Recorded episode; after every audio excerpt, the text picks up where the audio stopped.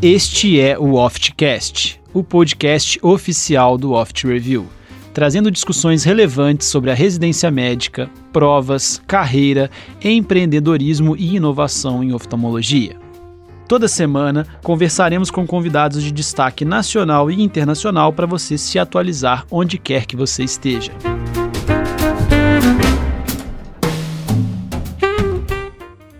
Boa noite, pessoal. Sejam todos muito bem-vindos a mais um Oftcast. É, o mercado exige cada vez mais pessoas qualificadas e na oftalmologia isso não é diferente. Apenas a residência médica já não é mais suficiente para você se destacar no mercado tão concorrido. Nesse momento, a escolha de um fellow é, se torna um ponto crucial na carreira dos novos oftalmologistas.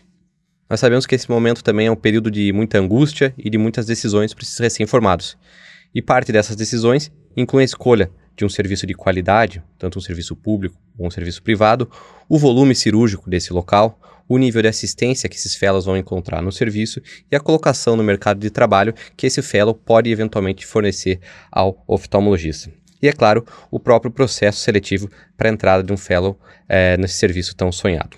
E para falar desse assunto tão interessante, ninguém melhor que o Dr. André Maia, doutor pela Escola Paulista de Medicina e chefe de serviço eh, de fellow de, da Retina Clinic, para falar um pouquinho da experiência que ele tem com os fellows, desde o suporte durante o fellow até o apoio à carreira desses seus fellows. Então, boa noite, doutor André, boa noite, Bernardo, boa noite, Dani. Bom, boa noite, gente. É um prazer estar aqui com vocês.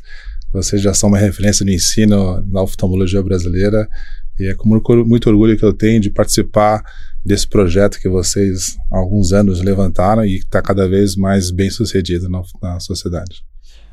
Oh, boa noite a todos, é um prazer ter o Dr. André Maia aqui, que é uma referência para todo mundo que gosta de retina, todo mundo que é retinólogo, que tem uma afinidade com essa área, tem ele como referência, então é um prazer muito grande ter você aqui hoje, professor. Obrigado. Boa noite, pessoal. Também falo as mesmas palavras, as mesmas palavras do Bernardo, né? Poder conversar aqui com o professor André Maia é um grande prazer, né? É uma referência na área de retina cirúrgica, com casos magníficos lá no Instagram, a gente acompanha e vê, a gente fica, poxa, que legal, né? E poder aprender um pouquinho aqui com o senhor, um pouco da sua experiência, é, é sempre muito bom, né, Léo? É isso aí, assim, temas e perguntas não faltavam para o doutor André, então, assim, foi difícil escolher qual tema pegar para conversar hoje e quais perguntas fazer, assim, porque o nosso tempo é escasso, a gente não pode ficar falando por três, quatro horas. Mas então vamos direto ao assunto, fazer a primeira pergunta que foi discutida aqui. É, quando um oftalmologista de, é, decide fazer um fellow, ele pode eventualmente ir para um serviço público, mas ele pode ir para um privado. Quais são as principais diferenças que você percebe entre esses dois serviços e o que, que o fellow pode extrair de melhor em cada um deles? Léo, excelente pergunta. Eu, assim, quando eu voltei do Canadá em 2000, eu voltei já basicamente no meu tempo integral treinando os fellows da Unifesp, serviço público. Então, de 2000 até 2013, 2014, exclusivamente no serviço público, que foi uma experiência fantástica para mim. E aos poucos eu fui percebendo que o serviço público tinha muitas vantagens, mas algumas desvantagens. E a principal desvantagem está relacionada ao, ao custo do treinamento e das cirurgias e da complexidade e investimento em novas técnicas de exame diagnóstico terapêutico. Então eu percebi que precisaria formar fellows para atuar no serviço privado, oferecendo a esses fellows a melhor tecnologia para que eles pudessem ter contato com o que tem de mais moderno na retinologia, especialmente cirúrgica. Por isso que surgiu a necessidade, eu vi que havia realmente um mercado e que havia um ansejo muito grande dos, dos estudantes de oftalmologia para que eles fossem formados dessa, de uma forma diferente. Então são fellows bem distintos. Acho que o serviço, o serviço público oferece um treinamento é, com alto volume, com uma complexidade muito alta, é, casos muito graves, como você sabe, às vezes os pacientes do SUS não têm acesso à assistência é, médica de forma é, precoce e quando eles vêm para a gente, eles já vêm com um caso muito avançado. Então são casos mais complexos, muitas vezes raros, casos que você vê uma vez na vida, duas vezes na vida. Isso você consegue ver no serviço público. No serviço privado você não tem esse tipo de paciente, é muito difícil que você tenha esse tipo de paciente tão complexo. A gente tem porque a gente acaba re, re, referindo pacientes do Brasil todo, mas para os fellows fazerem são casos mais corriqueiros, vamos dizer assim. Mas, por outro lado, eles têm acesso à tecnologia de ponta. Então, por exemplo, a gente começou a fazer cirurgia com sistema 3D há praticamente cinco anos atrás, enquanto o serviço público, praticamente um ou dois anos atrás, teve acesso a essa tecnologia. Os nossos fellows, todos eles operaram com o sistema, com a CETEM acoplado ao microscópio cirúrgico. Então, é uma experiência que você não consegue no serviço público, somente no serviço privado. Acho que é essa mais a diferença. E, assim, uh, em termos de nome da instituição, você acha que isso faz muita diferença? Assim, ah, quando o cara vai escolher onde ele vai fazer o fellow, vou buscar uma instituição que tenha nome ou vou buscar uma instituição que tenha volume? Isso hoje em dia está sendo muito importante. Por exemplo, com a pandemia, alguns serviços públicos, até a USP, né, que é onde a gente estudou, se inclui nesse caso, diminuiu muito o volume cirúrgico. Aí às vezes a pessoa fica pegada no nome da instituição, quando de repente um serviço que tenha um viés mais privado, dá um exemplo aqui do BOS lá de Sorocaba, os caras estão operando bastante. Você acha que que hoje em dia ainda tem peso o nome, assim, ou você acha que a pessoa deveria optar, né? Não estou falando nem tanto de fellow, mas de, mesmo de residência mesmo. Você de, deveria optar por onde vai ter mais volume, vai ter mais cirurgia? Eu acho assim que quando você fala em treinamento de serviço público de nome, aí você citou a USP e você tem outros serviços de excelência no Brasil todo, que são serviços públicos, eles têm uma formação um pouco diferente, porque se você quer seguir uma carreira acadêmica, fazer um doutorado, um pós-doutorado, publicação, eu acho que esse é o caminho correto. É o caminho que eu segui, é o caminho que vocês seguiram. Mas se você é uma pessoa que tem já um serviço, às vezes alguém da família que tem já um serviço oftalmológico, já tem uma clínica, ou quer entrar na vida, acho que não faz muita diferença se você tem tá num serviço de renome ou não. Aí é mais importante talvez a prática mesmo, entende? É o paciente às vezes ele não vai ficar pesquisando, são poucos, né? Um ou outro que vai ver ah, a formação é tal e tal, por isso eu vou nele. Na verdade, o mais importante são os resultados que você for tendo ali naquele seu ambiente que vai fazer o boca a boca crescer ali e você começar a receber mais mais pacientes. Uma outra dúvida que muita gente tem, que a gente pode até colocar uma pergunta aqui que foram de duas pessoas, né? Tanto o Lucas Gervan quanto o Gabriel Castilho perguntaram sobre fellow no exterior. É, você foi para Montreal fazer fellow lá, né? Então você tem a propriedade para falar sobre fellow no exterior e fellow no Brasil, porque você já coordenou da Unifesp, coordena agora da sua clínica. Assim, qual que você acha que é a importância da pessoa buscar uma experiência internacional? Se ainda hoje é muito importante, eu acho que, que é, mas assim, eu quero a sua opinião. E se faz diferença você fazer primeiro uma etapa aqui, complementar lá, ou ir direto para lá, o que, que você acha que é melhor? Bom, vamos lá. É, antes de eu fazer fela no, no Canadá, eu fiz glaucoma. Um ano de glaucoma. Oh, essa eu não sabia. essa é a novidade. Glaucomatólogo. Dois anos de uveite. Caramba. e eu já fazia vitrectomia. Um pouco. E aí eu fui para o Canadá, surgiu essa oportunidade. Fiz o, é, o SMLE, Step 1 e 2. Passei nas duas provas. E aí eu fui fazer o fellow cirúrgico no Canadá. Então eu acho que essa é uma condição muito específica. Na época que eu fui, não tinha cirurgia de retina, um ensino como tem hoje. As pessoas entravam na universidade e ficavam e faziam um, um fellowship um pouco arrastado, às vezes ficavam dois, três, quatro anos ali operando. E a técnica era bastante diferente. A gente não usava 23 gauge, não usava 25 gauge, não usava o Bion, não usava chandelier não usava cirurgia bem manual. Então isso tudo eu aprendi no Canadá. Então foi uma experiência muito diferente para mim. Eu acho que hoje é, os serviços brasileiros eles estão no mesmo nível de qualquer serviço cirúrgico em qualquer lugar do mundo. Se for para os Estados Unidos, Itália, que são os principais serviços de retina, Japão, Alemanha, a gente não deve nada para esses serviços. Mas se você quer seguir uma carreira acadêmica e pretende ser professor e pretende fazer um doutorado, eu acho que é fundamental que você tenha uma experiência internacional, porque cria uma outra perspectiva. Você tem uma visão um pouco diferente se você ficar somente aqui, entende? É, e essa, experiência internacional pode trazer para você publicação, pode trazer para você uma outra visão da coisa. Porque o que eu sempre falo para os fellows, assim, eu acho que operar a mácula é relativamente simples. Você treina, e você consegue fazer a coisa. O que é interessante, eu acho, para as pessoas que estão começando, é tentar inovar. Procurar fazer uma coisa diferente. E às vezes lá no exterior, você tem coisas que estão sendo feitas de forma diferente. E não a cirurgia. Então você não vai lá para aprender a operar. Você vai lá para aprender a fazer uma coisa diferente do que se faz aqui. Porque para operar, acho que aqui talvez seja um dos melhores lugares do mundo. Eu acho assim que aí eu vou ter que dizer que, na minha visão, acho que no, na, na, num lugar privado, igual a clínica do senhor, que você ensina os seus fellows, acho que realmente é tá no mesmo nível do dos lugares mais tops do mundo. Mas acho que o serviço público, você não tem acesso, por exemplo, igual a gente foi lá visitar o Dr. Flávio Rezende, passar um tempo lá com ele.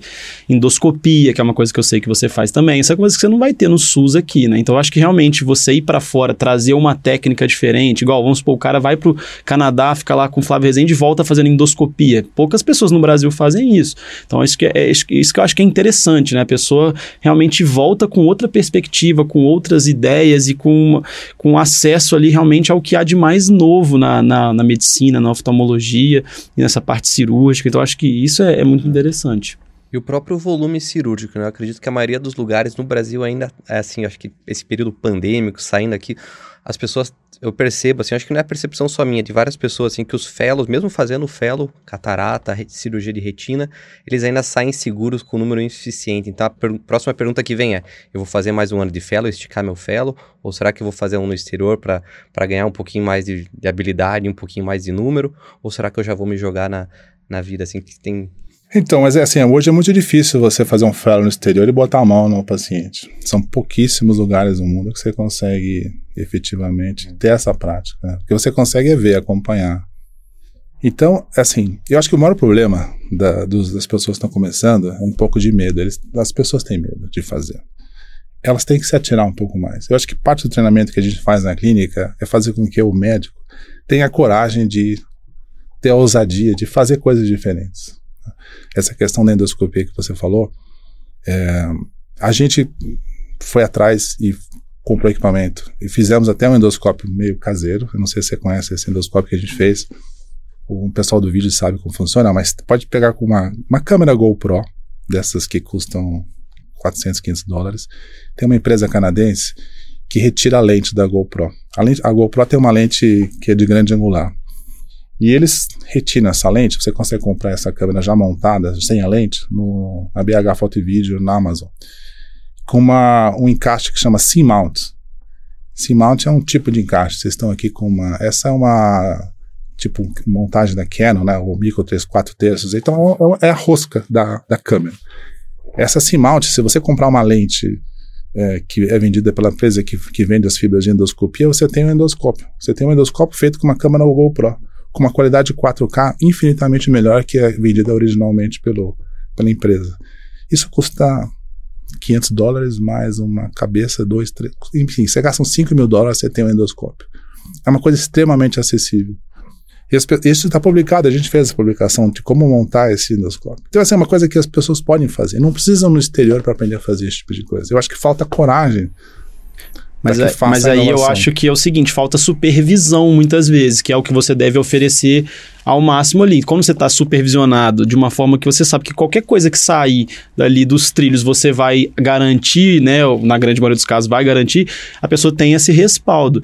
Nos, nos serviços públicos a gente tem volume e tal, mas muitas vezes você não tem essa supervisão toda, aí você acaba fazendo, sendo mais conservador, às vezes você nem tem certeza que você está fazendo o correto, né, então aquele aprendizado acaba ficando um pouco assim, aquém na minha visão. Eu tenho um pouco esse viés hoje em dia de, de ser muito pró-privado, apesar de ter vindo de instituição pública. Eu tenho um pouco isso na minha cabeça. Eu acho que o público tá ficando, tá ficando para trás, assim, no meu modo de entender. O Bernardo ele tocou num, num tema que eu queria que o senhor, como é, alguém que está ali passando conhecimento, né, está ali do, do lado do, do, do, cirurgião, das vezes passando conhecimento para ele. Qual é a postura é, da, daquele que ensina no fellow cirúrgico, né? Porque alguns colegas pensam assim, bom, será que é melhor eu deixar a, a, o, o, aluno que está aprendendo começar ali a operar, colocar já a mão na massa logo no começo? Ou é mais importante ele ver muito mais eu fazendo e depois eu vou dando mais espaço? Como que, como que é a, a, só, a postura do Eu vou do só professor? complementar sua pergunta, se você puder dizer na prática mesmo, as primeiras vitrectomias do seu fellow Isso. lá, como que é? Se ele começa já fazendo toda a cirurgia e você entra se precisar, ou você deixa ele fazer alguns passos, que já são alguns passos pré-determinados, como que funciona? Bom, vamos lá, é assim, a cirurgia de retina, ela tem dois lados que são bem distintos. Um lado é a mão. A mão, ela às vezes ela não faz o que a gente quer que ela faça. Ela não obedece. E eu vejo os fellows, aí ele fala assim, mas por que você não está fazendo isso? A mão dele não consegue fazer, né? Então, isso é uma coisa, treinar a mão. Isso é, tem que ser aos poucos. Então, a gente está lá na clínica, tem um, um, um, um acordo com a Latinofarma, que todos os nossos fellows fazem toda semana simulador, simulador digital para melhorar a mão cirúrgica. Isso é fundamental, a gente exige isso para que isso seja mais fácil para a gente. Então, isso é uma coisa. Mas tem um lado que é o conhecimento. A cirurgia não é mão, é, é, é conhecimento técnico e saber o que tem que ser feito. Especialmente cirurgia de retina. Você tem uma diversidade de situações, coisas que podem acontecer. E você tem uma diversidade de soluções. Tem que tentar encontrar a solução e, e, e para cada situação e entender as complicações. Outro dia eu estava operando, era um microoftalmo. Quer dizer, eu não, o fellow estava operando microoftalmo, eu estava orientando ele a fazer a faca no microoftalmo, que foi encaminhado para a gente dos pacientes. E eu sei que a principal complicação é a hemorragia expulsiva durante a cirurgia. Ele estava fazendo a faca, de repente eu vi a câmera ficar rasa. Eu falei, para agora. Eu identifiquei o problema e sabia que estava acontecendo com a hemorragia de coroide. O que, que eu fiz imediatamente? Eu fui dentro do olho do paciente, fiz uma drenagem posterior, ampliei a câmera e resolvemos o problema na hora. Senão a, a ia sair para fora. Não adiantava eu ficar colocando, colocando metilcelulose ali dentro do olho que ia aumentar ainda mais a pressão. Então, esse conhecimento técnico que eu tinha que me ajudou a resolver o problema. Então, quando você está treinando o fellow, ele tem que olhar, ele tem que ter o repertório cirúrgico para entender. Ah, a membrana retina acontece isso aqui, assim que você cora, assim que você faz isso, assim que você cola uma retina. A mão também é importante. Então, no primeiro momento, eu acho que ele tem que ver. O, o primeiro ano lá do fellow, ele vê muita cirurgia. Aí começa a operar a partir do segundo ano. Então, mais ou menos essa é a resposta para você. Eu, eu nunca tinha ouvido o senhor falar isso, mas eu concordo muito, eu sempre falo isso. A cirurgia de retina é uma cirurgia de tomada de decisões ali, né? Você tem que tomar as melhores decisões a cada momento. É diferente de uma faco que, se você ficar ali treinando, treinando, treinando, treinando, você vira tipo um robozinho ali e fica o melhor cirurgião do mundo. A retina não é isso, é tomada de. É assim, lógico, tem que ter habilidade, é óbvio isso, mas assim assim, é, não é tão manual como uma faca ali, é uma, muito mais a tomada de decisões, a experiência, saber o que fazer e como fazer e na hora certa, né? Então. E tem outra coisa legal também, que a gente tem a questão psicológica. Talvez as pessoas não percebam isso na hora que está treinando o fellow, mas eu sinto a respiração dele, a tensão que ele tem durante a cirurgia. E que a gente procura, como cirurgião experiente, você não consegue manter a sua atenção durante duas horas, uma hora e meia. Você consegue manter a atenção durante alguns segundos com intervalos de descanso. Então, existem passos da cirurgia que são fundamentais que você não pode errar. E nesses, nesses momentos que eu, eu estresso para que a pessoa preste atenção. Então, por exemplo, vamos supor que você vai fazer um implante secundário. Você precisa fazer um túnel escleral. O túnel escleral é o passo mais importante da cirurgia do implante secundário. Porque se você não fizer o túnel escleral bem feito, você vai ter de íris, vai ter um monte de problema. Então é o momento que eu estresse e falo, agora você tem que prestar atenção. Olha a profundidade, olha a inclinação da sua mão, para que não ocorra nenhum problema no túnel. Aí o resto, eu não preciso nem estar na sala, porque não acontece mais nada, entende? Então, são esses momentos que eu acho que você tem que tentar identificar com o professor. O que está acontecendo na cabeça do, do aluno, orientá-lo da melhor maneira possível e a dar apoio psicológico. Existem momentos que eu dou estresse, estresso mesmo, para que eles tenham a maturidade emocional para lidar com o problema que ocorre no intraoperatório. Porque se você está operando e de repente acontece alguma coisa e você não sabe resolver, o cirurgião desmonta. O cirurgião de catarata é aquele que se tem uma perda vítrea, ele psicologicamente ele fica abalado, a mão treme, ele não consegue resolver. Mas o cirurgião de retina não pode ser assim. Ele tem que resolver o problema, entende? Ele não pode encaminhar aquele paciente para uma outra pessoa. E saber lidar com ele esses momentos. Ele tem que lidar com o problema que está dentro da cabeça dele. Porque o problema no olho do paciente, ele sabe resolver. Saber lidar com esses momentos de pressão é uma das grandes virtudes de um cirurgião. Foi até o que o, o Takashinho falou lá no, no, no evento que ele fez com a gente. Quando ele tem uma complicação, ele para ali um minuto, respira fundo, já já meio que volta à realidade ali, pede tudo que ele precisa e entra numa outra sintonia ali para poder resolver a complicação. Então acho que isso é muito importante mesmo, você saber lidar com esses momentos de, de pressão. E isso a gente está falando de um serviço de excelência, né? Porque ele está sempre junto. A gente sabe que essa não é a realidade dos maiores serviços de fellow, assim, né? Muitas vezes o assistente às vezes não está junto, às vezes existe uma dificuldade. E aproveitando que está falando, então, de um serviço de fellow de alta qualidade como o seu, a próxima pergunta é justamente com relação às bancas. As bancas entrevistadoras, de uma maneira geral, dos, dos concursos para fellow, né? A gente sabe que cada serviço vai escolher o seu fellow da forma que quer, né? É, assim, a gente diz, é, o meu perfil de fellow é esse, então ele vai fazer uma banca voltada a isso e no seu serviço de uma forma geral, assim, como você acredita que seja as qualidades de um, de um bom fellow para pleitear uma vaga? Candidato Bom, ideal. Cirúrgico, né? É, cirúrgico. Então, Teve cirúrgico. gente perguntando isso no Instagram, é. ah, o que, que o professor é. quer ver no, no candidato. então... Bom, nosso fellow é principalmente cirúrgico. Ele tem um lado clínico, que a gente vê, logicamente, vê casos de degeneração de mácula, diabetes, alguns casos raros, e isso tem, né? Mas a maior parte da minha, da minha prática clínica é, é pré e pós-operatório. Então tem que ter uma pessoa que goste de cirurgia. Não adianta a gente pegar um fellow que não tem aquela vocação cirúrgica. E tem que ter um número mínimo de cirurgias. Eu acho que catarata é a principal escola cirúrgica. Você, quanto mais catarata você fizer durante sua residência, melhor cirurgião você vai se tornar. É, porque as complicações da cirurgia catarata e a destreza que você precisa ter, elas são usadas na cirurgia de retina. Então, eu acho que Primeira coisa, número de cirurgias de catarata. Pelo menos umas 100 cataratas. Acho que sair da residência sem pelo menos umas 100 acho mais complicado.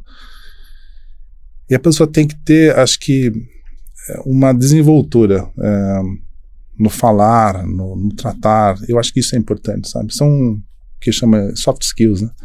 Que eu acho que isso cada vez se fala mais. Vocês que são educadores, vocês sabem que isso é tão importante, né? Às vezes mais importante do que aquele conhecimento de nota de pé de livro. Eu acho que isso não tem a mínima importância. Eu concordo, só, só um adendo aqui. Eu e Daniel, quando a gente vai entrevistar alguém para admitir aqui, para trabalhar com a gente, a gente valoriza muito a pessoa que sabe se comunicar bem, que tem ideias claras, que sabe expor o que ela. Às vezes ela tem, a pessoa tem muito conhecimento técnico, mas é tão retraída ou, e, não, e não sabe falar com clareza, então é muito importante isso mesmo. E é legal você ter uma pessoa assim, ah, eu vou me formar, eu vou lá pro sei lá, pro interior do Piauí, eu vou pro Rio de Janeiro, eu vou ficar em Porto Alegre, uma, eu vou trabalhar em tal lugar, eu tenho esse plano, eu quero isso aqui. Isso é muito legal. Você ter pessoas que têm clareza nos, nas suas ambições e nas suas colocações. E não a pessoa, ah, não sei o que eu vou fazer, talvez eu fique, talvez não fique. Isso não, não é tão legal, entende? A pessoa tem, tem que ter um objetivo claro, assim, né? Eu lembro que o Flávio Rezende falava muito isso também. Ele valorizava muito é, ter fellows, assim, de vários lugares do mundo, que acaba que é um legado também que vai é sendo legado, deixado, né? Que é. deve ser mais ou menos o mesmo caso. Inclusive, o Flávio comentou, não sei se vocês acabam fazendo no seu serviço também, um, um treinamento no simulador. Ele chegou a comentar. Não, o treinamento ele já falou que faz. A, ah, a, a prova que você está falando. A prova, como isso, fazer Fa um... Ainda tem a prova no simulador? Então, assim, essa, essa ideia da prova de simulador começou com o meu, uhum. é, vamos dizer, é, orientador, que é o David Chow, lá do Canadá. E ele antes eles adquiriram esse simulador antes daqui do Brasil, não tinha aqui no Brasil. O caso é o Flávio Rezende, o pai dele comprou o módulo de catarata, mas acho que não tinha de retina. Mas o, que, enfim, a ideia original foi do David Chow, que ele fez isso. E aí eu pensei, acho que é uma coisa interessante. E quando você coloca o aluno no simulador, você consegue avaliar um monte de, de informação, inclusive a, maturidade emocional dele. É, é, interessante isso. Eu acho que a gente tem feito, vale. É, talvez seja uma, uma coisa mais para desempatar do que efetivamente o, o, o, dado definitivo. É um teste de estresse, realmente, é um né? Se fazer prova de direção já é difícil, imagina assim, uma prova de fellow depender ali do seu, é. do seu ato operatório, realmente é, é bem interessante. É, e os, os, os, seus fellows, eles também tão, têm contato com atendimento ambulatorial também, né? Eu queria também que você falasse um pouquinho dessa novidade, desse fellow que tem a ver com que você introduziu um MBA voltado para inovação. Eu acho que é interessante você com, comentar isso também. É, essa, é, assim, a ideia surgiu porque eu percebi que tem, existem muitos oftalmologistas especialistas em retina no Brasil. O mercado está bastante saturado. E eu, eu acho que é importante, como educador, orientar os alunos para que eles procurem o melhor caminho para eles. Se há 10 anos atrás eu acreditava que talvez fosse interessante ter um cirurgião hábil, hoje eu acredito que esse talvez não seja o mais importante. Eu acho que a gente fica na ilusão que você tem que seguir o caminho do outro e ter o mesmo sucesso do outro. E às vezes você pode ser mais bem sucedido numa determinada área do conhecimento ou numa determinada habilidade que você tem e ter sucesso profissional e ser feliz, assim por diante. Acho que é o mais importante nisso. E eu acho que quando você pega esse aluno e oferece para ele uma possibilidade de desenvolvimento, para que ele consiga, eventualmente, ao invés de terminar o seu fellow com um trabalho publicado e terminar com um MBA em Health Tech, conhecimento como funciona o mercado, como funcionam as novas empresas de tecnologia e de inovação, eu acho que talvez seja muito mais interessante. E é por isso que lá na clínica a gente respira isso, a gente vem discutindo isso continuamente, troca informação de empresas novas que aparecem, para que eles se inspirem. E para que daqui a 10 anos eu possa me aposentar e ir para casa de um fellow meu em Miami, que ele vai estar rico, e eu vou estar só curtindo isso. Acho que esse é o objetivo, fazer com que eles sejam bem-sucedidos. De repente o cara sai do fellow com uma startup, fundando uma startup aí, vai ser um cara super inovador, né? Uma coisa... Exatamente isso. Então você acredita, André, que a retina está mudando um pouco, então? É, o, assim, a o futuro da retina cirúrgica no Brasil está tá mudando um pouquinho. Deixa eu, só, deixa eu só introduzir a pergunta do nosso amigo aqui no Instagram, que tem a ver com isso, que é o Felipe Pereira, que ele perguntou, na opinião do Dr. André, qual que é o pipeline aí da indústria na retina cirúrgica para os próximos anos? Bom, vamos lá. É, eu acho que a retina está mudando, não somente da forma como a gente vê a coisa, como a gente atua. É, acho que equipamentos é, novos estão aparecendo no, no mercado, respondendo ao que o Felipe falou, é, as mais ou menos 15 anos atrás eu tive na Academia Americana de Oftalmologia e eu vi um, um stand pequeno, bem pequenininho. Não sei se vocês já tiveram na academia. Os stands são gigantes, né? É um standzinho bem lá no canto, que era uma empresa que, que fazia um sistema de visualização 3D. Esse sistema foi depois comprado pela Alcon e se transformou no Ingenuity. Então, mas naquela época eu já sentei lá no stand e fiquei mexendo com o negócio. E eu percebi isso aqui é o futuro. E a, a empresa, as empresas estão hoje desenvolvendo o sistema 3D, mas ainda com uma visão antiquada de sistema e mecânica, usando ainda um microscópio analógico com uma digitalização. E aí eu acho que o que vai acontecer no futuro é que, não no futuro tão distante, eu acho que nos próximos três anos, a Alcon já vai lançar um sistema Ingenuity 2, e as outras empresas vão atrás, que na verdade é um desenho da engenharia desses microscópios, eles, eles vão ser feitos para que eles sejam exclusivamente digitais. Então a gente não vai ter mais uma ocular para que a gente possa usar, tudo vai ser absolutamente digital. E o sistema digital tem uma vantagem, tem aliás inúmeras vantagens em relação ao óptico. A primeira delas é que você consegue utilizar menos luz. Então, em relação à questão de fototoxicidade, eu acho que é uma coisa interessante. Você pode usar filtros. Você poderia fazer uma angiografia digital intraoperatória, por exemplo. Você coloca um OCT junto com o sistema digital. A endoscopia pode ser dentro desse mesmo sistema.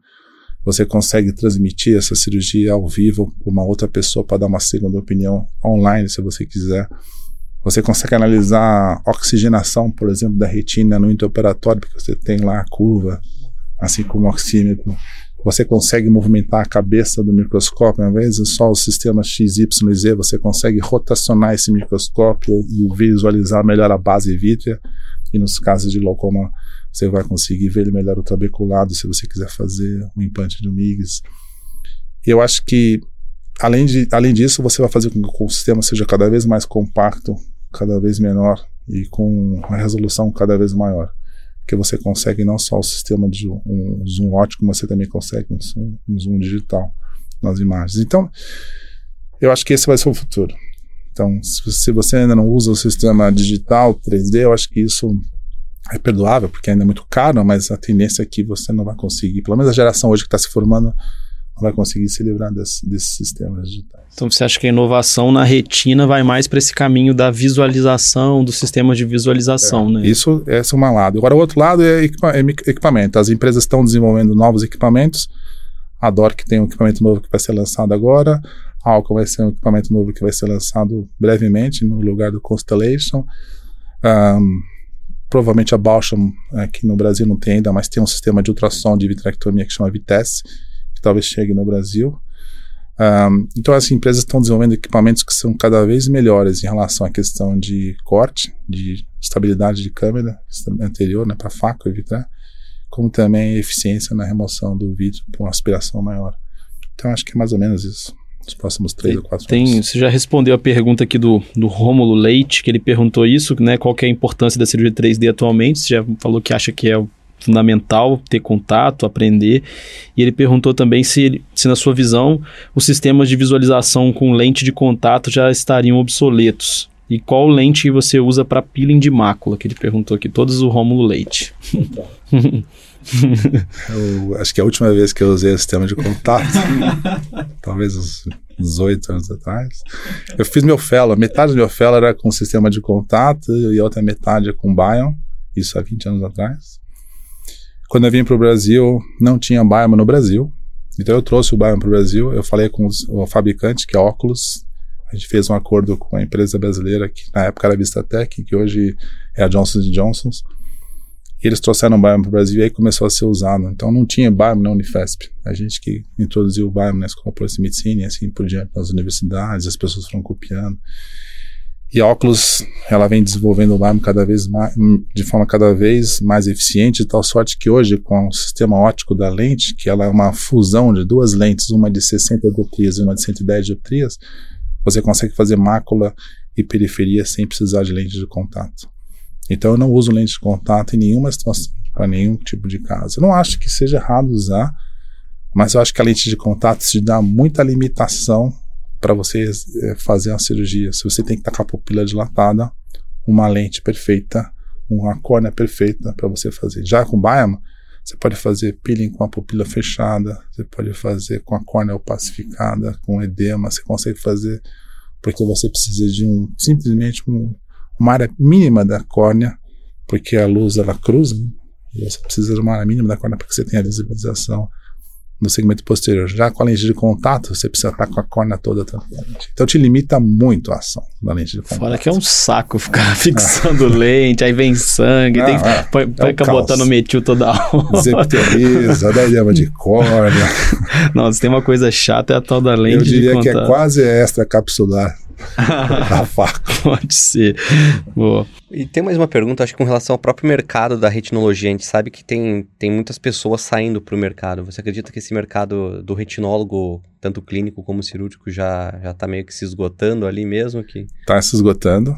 E eu acho que isso é uma preocupação, porque o fellow sai do, do programa de treinamento e não consegue operar. Não existe nem no SUS mais hoje vaga para operar. Eu conheço serviço aqui no IP de São Paulo, que é o serviço do SUS, os fellows ficam se ex-fellows, né, ficam se debatendo para conseguir uma vaga para manter mão. Por isso que eu acho importante treinar essas pessoas para que elas façam coisas não relacionadas ao atendimento médico. Uma outra pergunta, ainda em relação à questão da formação do, né, do fellow de retina, com relação à Sociedade Brasileira de Retina in Vitro. É, o, que, o que o senhor acha da questão da titulação do, do cirurgião de retina in vitro pela sociedade? Qual é a sua opinião a respeito dessa, dessa formação aí, dessa, dessa iniciativa da SBRV, professor? Eu acho que é excelente a iniciativa. Eu acho que vocês têm que pensar de duas formas. Uma é um pouco de reserva de mercado, acho que faz sentido isso se for Sim. pensar como negócio, né? Imagina que eu abrir um concorrente do seu lado aqui, chamar os seus, seus entrevistados, montar um estúdio igual. Eu posso fazer isso, mas eu, não, eu acho que é uma questão de talento, não tem como fazer isso. Né? Mas é, concorrência é uma coisa Sim. que você tem que ver também, né? Eu acho que a outra questão é que tinha muitos serviços de fellow que formavam em seis meses. É isso, ninguém sabe disso, mas você imagina que o médico ia lá para o interior de determinada cidade, não vou dizer o nome, assim, e aí ficava, seis meses fazendo um treinamento para fazer injeção, uma outra cirurgia, e não resolvia o problema. Com isso, com essa regulamentação do SBRV, você eliminou os fellows com menos de dois anos.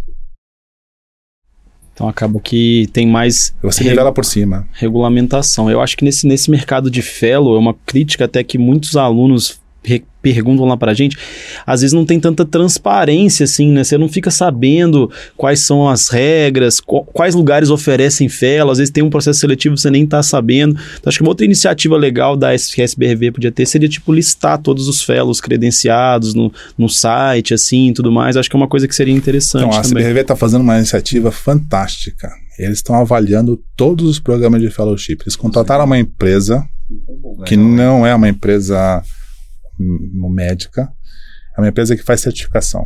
Então, vamos supor que você queira fazer uma certificação de ONA na sua clínica. Você sabe que é ONA, né? Certificação sim, sim, de qualidade, isso. Essas empresas que fazem essa certificação, elas, uma dessas foi contratada pela SBRV. Então, por exemplo, você tem uma ideia, eles ficaram praticamente dois dias na clínica, um dia e meio na clínica, vendo todos os documentos da clínica para ver se a qualidade, entende? Pô, fenomenal. Vai essa fechar lugar isso né? aí, hein? Todos os aparelhos eles fotografaram, cadastraram, viram quantos exames o fellow fazia, quantas cirurgias. Assim, é uma- um trabalho hercúleo que foi feito. Isso é legal. Então eu ac- eu acredito que isso saia esse ano ainda. Então ano que vem, talvez, a gente já tenha os serviços credenciados pela da SBRV não credenciados. Isso é legal, que aí o cara Ah, sabe onde que ele tá se metendo, assim. Tem muito né? aluno que, que busca essa informação com a gente, né? Eles perguntam, poxa, qual, qual serviço você indica, né? E isso vai ser excelente, muito É bom. excelente, excelente. Se a sociedade puder fazer isso, né, vai ajudar muito mesmo. Outra, outra dúvida, eu, vou, eu tenho mais, mais perguntas aqui pra gente fazer, já que a gente tem tempo. Uma pergunta que eu acho que é muito interessante, também é do Rômulo aqui. Eu conheço o Rômulo, ele é de ele tá fazendo fellow no BOS de retina cirúrgica e ele é de Montes Claros, uma cidade de mais ou menos 400 mil habitantes. Aí ele perguntou, se você fosse abrir um serviço de retina numa cidade com mais ou menos 400 mil habitantes, o que, que você investiria, assim, no começo, assim, qual tipo de equipamento, em que, que você acha que vale a pena, assim, o cara que tá começando ali a abrir um serviço de retina? 400 mil habitantes, eu acho que ele precisaria ter, sem dúvida nenhuma, um OCT com um sistema de angiografia. E aí eu acho que tem no mercado dois sistemas excelentes. Bom, depende do budget dele, né? Mas vamos supor que o budget seja Pelo que eu conheço, é, é Não bom. infinito, é bom. infinito. é mais fácil.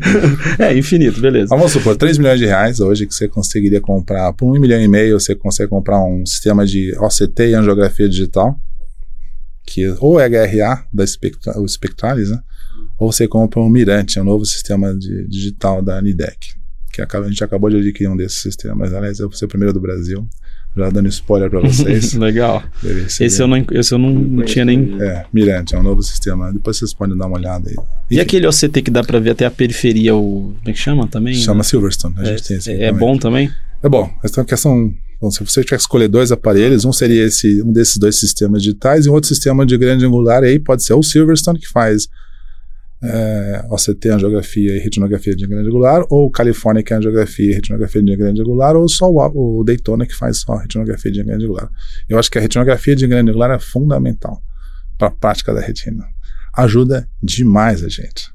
É, às vezes a gente vê paciente que vem na clínica pós- pós-operatório, ou paciente que vem em acompanhamento de degeneração de mácula pelidária, a gente não dilata o paciente. Faz a retinografia panorâmica, olha, faz o OCT e tchau. É, Aí já foi os 3 milhões dele, então. Pode terminar. E ainda aí faltou a parte cirúrgica ainda.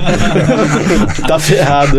Agora, se a gente tiver que escolher um aparelho na faixa de 600 mil reais, eu acho que tem equipamentos bons que fazem OCT e angiografia. Um deles é o Triton, é o, a- o CT, o Sep Source, que faz angiografia, CT e fluorescência. É muito interessante esse equipamento. A gente tem há já alguns anos, muito robusto, e acho que vale a pena. Ele faz a anjo contrastada também ou só o faz, OCTA? Faz os dois. Faz os dois. né? E faz retinografia estéreo, que é interessante para pacientes que têm glaucoma, acompanha. Em termos assim de, de, um, de, um, de equipamentos cirúrgicos assim com maior custo-benefício, sem ser o, o, o estado da arte assim, o que, que você indicaria assim para essa pessoa? Um, difícil. Um Constellation? É. Bom, acho Estamos que. falando em infinito de novo ou não, Bernardo? Não, tô falando assim, não, não é, não é para falar do estado da arte. Vamos dizer, ma- materiais bons, mas que também não sejam assim tão Porque você tem, que absurdamente colocar, na- caros. você tem que colocar na equação dois, duas coisas: o custo do aparelho e a manutenção e assistência técnica. Porque às vezes o custo é baixo, mas você não tem a, man- a manutenção e assistência técnica é cara. Então, se puder comprar, tem dois, tem três aparelhos para fazer vitrectomia posterior que eu acho que dá para você fazer bem. Um é o Constellation da Alcon, o Eva da Dork e o Stellaris PC. Eu acho que Elite, na verdade. né?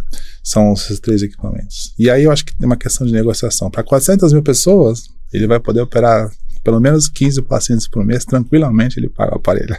É verdade, né? Então tem que fazer essas contas É, aí, tem né? que fazer as contas. né? Tem mais alguma pergunta? Não, acho que é isso mesmo. Doutor André, se fica à vontade para se quiser fazer mais algum comentário. Mas a princípio, Tem Dani, aqui, tem aqui a mensagem da Gabriela Mart Martinez, que falou: Tive o prazer de ser fellow dele, um professor nato, mestre com letra maiúscula. É, a Gab- a Gabriela é um talento, ela é uma das, uma das feras mais queridas que a gente já teve. E hoje ela está lá em Sorocaba, é, trabalhando e brilhando. Ela fez também tumor na Unifesp e ela tem uma área de atuação que é oncologia ocular. Ah, bacana. Então acho que é isso, né? Acho que deu pra gente extrair bastante informação. O pessoal que tá querendo fazer o fellow da Retina Clinic já tem ali os insights ali para para entrevista, já sabe o que que o Dr. André valoriza. Eu acho que assim, acho que o importante é que o aluno saia da residência sem as amarras que é dada para ele durante a a formação. E eu acho que ele tem que ter a maturidade, a independência para poder criar esse e se superar. Meu objetivo é formar fellows para que sejam melhores do que eu daqui a alguns anos. Eu não quero segurar a informação. Eu não quero que eles sejam referenciadores de casos para mim. Não é esse o objetivo, mas que eles sejam cada vez melhores. Então, se o fellow no final do, do terceiro ano ele estiver fazendo todos os casos e olhar o vídeo e não saber se fui eu ou ele que fez o caso cirúrgico, às vezes acontece isso. E se ele estiver fazendo aqueles casos mostrando em congresso e publicando e apresentando, especialmente sendo feliz e ganhando dinheiro, eu acho que esse é o objetivo da coisa e ela foi bem é, sucedida. Mas isso aquilo que você falou aí durante a sua fala no começo foi muito legal, assim, às vezes a pessoa fica presa em uma coisa, ah, eu tenho que, que me formar e virar um cirurgião de referência e me destacar como cirurgião, às vezes não é esse o caminho, né? As, as vidas vai levando para outros caminhos. Eu e Daniel, por exemplo, estamos indo para um outro caminho, que é essa parte de ensino, né? O Léo gosta muito de pesquisa, gosta muito de, de, de parte de artigo, vai fazer doutorado, né? Então, assim, não tem um caminho certo e errado, tem um caminho que te faz feliz, mas também tem que ter a questão de realização profissional, ganhar dinheiro, todo mundo te- tem que ganhar, senão não é sustentável no longo prazo só querer ficar- ser feliz, né? Então, assim, eu acho que esse é muito legal, essa mensagem, assim, de às vezes en- tentar encontrar o seu caminho, ser a melhor versão de si e encontrar o seu talento, assim, né? Que nem sempre vai ser a parte cirúrgica, pode ser que seja uma outra área que você só precisa de, de incentivo para encontrar, né? Exatamente. Eu, eu acho que a parte cirúrgica é uma das possibilidades, uma das virtudes que podem ser desenvolvidas, né? Mas acho que tem tantas virtudes, né? Eu acho que isso. E aí a escolha do fellow depende muito disso. Acho que se você puder escolher um fellow baseado naquilo que você quer desenvolver, acho que tem muito mais a ver se o fellow é bom ou não. E outra coisa, não forçar o que você não gosta, né? Às vezes você, faz, você tem um talento pra alguma coisa, você vai, vai atrás daquilo, né? Pra você... tem, tem outras pessoas talentosas naquilo que você tá forçando uma coisa que você não é tão bom. Então procura aquilo que você é bom, acho que às vezes ajuda também um pouquinho mais. É, e tentar olhar para fora da caixa também. Eu acho que isso é muito importante. Você tem que olhar, não que só o Brasil faz, mas o que, que os caras estão fazendo fora do país? O que os caras estão fazendo na dermatologia, na oncologia, na otorrinolaringologia? Às vezes você tem uma solução de uma outra especialidade que pode ser usada na oftalmologia e você criar uma grande coisa. Às vezes a gente fica muito engessado, né? Só olhando aquilo, olhando aquilo, olhando aquilo. Eu acho muito legal quem lê livros de outras áreas. O cara fica lê livro de empreendedorismo, lê livro de inovação, lê livro. Aí de repente lê livro de história. Aí você acha uma, uma, algum insight, alguma coisa que dá um estalo e te muda alguma coisa. Só né? para falar sobre isso aí, assim, eu- alguns soft skills que eu desenvolvi na minha profissão, só para vocês terem uma ideia, eu fiz seis meses de teatro, fiz dois anos de fotografia na Pan-Americana de Arte, fiz edição de vídeo profissional numa escola de edição profissional, fiz três anos de filosofia na PUC de São Paulo. Caramba. legal demais. Então você cria algumas algumas coisas que ajudam a gente no dia a dia. Não estou falando que a pessoa tem que fazer isso, mas E glaucoma e UVI tem, né? Então, como eu vejo, então Atende paciente de glaucoma? Não, né? Hoje em dia só. muito, mas eu muito paciente. Mas lógico que eu não faço glaucoma crônico simples. Mas a maior, a principal complicação da retina é o glaucoma. Sim, e também eu É, vejo muito nos nenhuma. seus casos que você publica, assim, você deve ter te dado muita habilidade, por exemplo, para fazer cirurgias de, de implante de válvula, né? De, por exemplo, fazer uma vitreia com tubo, uma, uma trek se precisar, tudo isso você tem essa, já essa essa expertise. Pois também, é, né? mas isso não é não é muita habilidade, é mais você querer fazer. Sim, Você tem a vontade de fazer, você vai lá e faz e resolve o problema do paciente. Porque assim, se o paciente tem um glaucoma neovascular por diabetes, é muito mais fácil a gente, como retinólogo, resolver o paciente, fazer a vitreia, fazer E aí você resolve direito, né? faz, Faz, laser tudo, um né? tubo. Do que você botar o tubo na câmera inteira, a câmera tá rasa, o tubo encosta endotélio, córnea não adianta, você tem glaucoma que tá lá atrás, a retinopatia não tá tratada. Então isso não resolve o problema do paciente. Então a gente tem vários pacientes, por incrível que pareça, com essa cirurgia tríplice, né? Tubo, vitreia e faco, com 20, 30, 20, 40 de visão, 20, 25 de visão, isso. E, e transplante de córnea, faz também ou não? Não, transplante de córnea eu não consigo fazer, porque precisa ter um cadastro do de órgãos. então eu chamo alguém para fazer. Senão eu não consigo a córnea. que eu já vi lá publicação de transplante de córnea. Então tem, essa é a única que tem um, Essa um auxiliar. barreira aí. É. Boa. E qual que é a cirurgia, assim, já que a gente tá trocando ideia, qual que é a cirurgia mais diferente, assim, que você já fez, assim, mais inovadora? Bom, eu acho que, sem dúvida, Von Rippel Lindau, sutura Da do vaso sutura. nutridor. Você Essa que... é mais- desen- você, já, Não, a ideia não foi minha. Ah, tá. Eu era residente da, da Unifesp e eu vi um dos professores fazer o Faustuno lá na retina da Unifesp, isso há muitos anos atrás. Só que a técnica era muito ruim, a, retina, a vitrectomia na época era muito ruim. O resultado não foi bom. E aí eu vi o paciente com esse tumor, precisava tirar o tumor, eu falei assim, eu vou tirar, mas eu vou cauterizar, vai sangrar, não vai funcionar. Aí eu pensei, bom, em cirurgia a gente estrutura o vaso antes de cortar, por que não fazer no olho? Meti uma agulha lá atrás e amarrei o vaso. E aí a gente foi fazendo. Segura a agulha com a pinça de vitrectomia? É, não é a melhor coisa, mas é o que tem, é o que tem, né?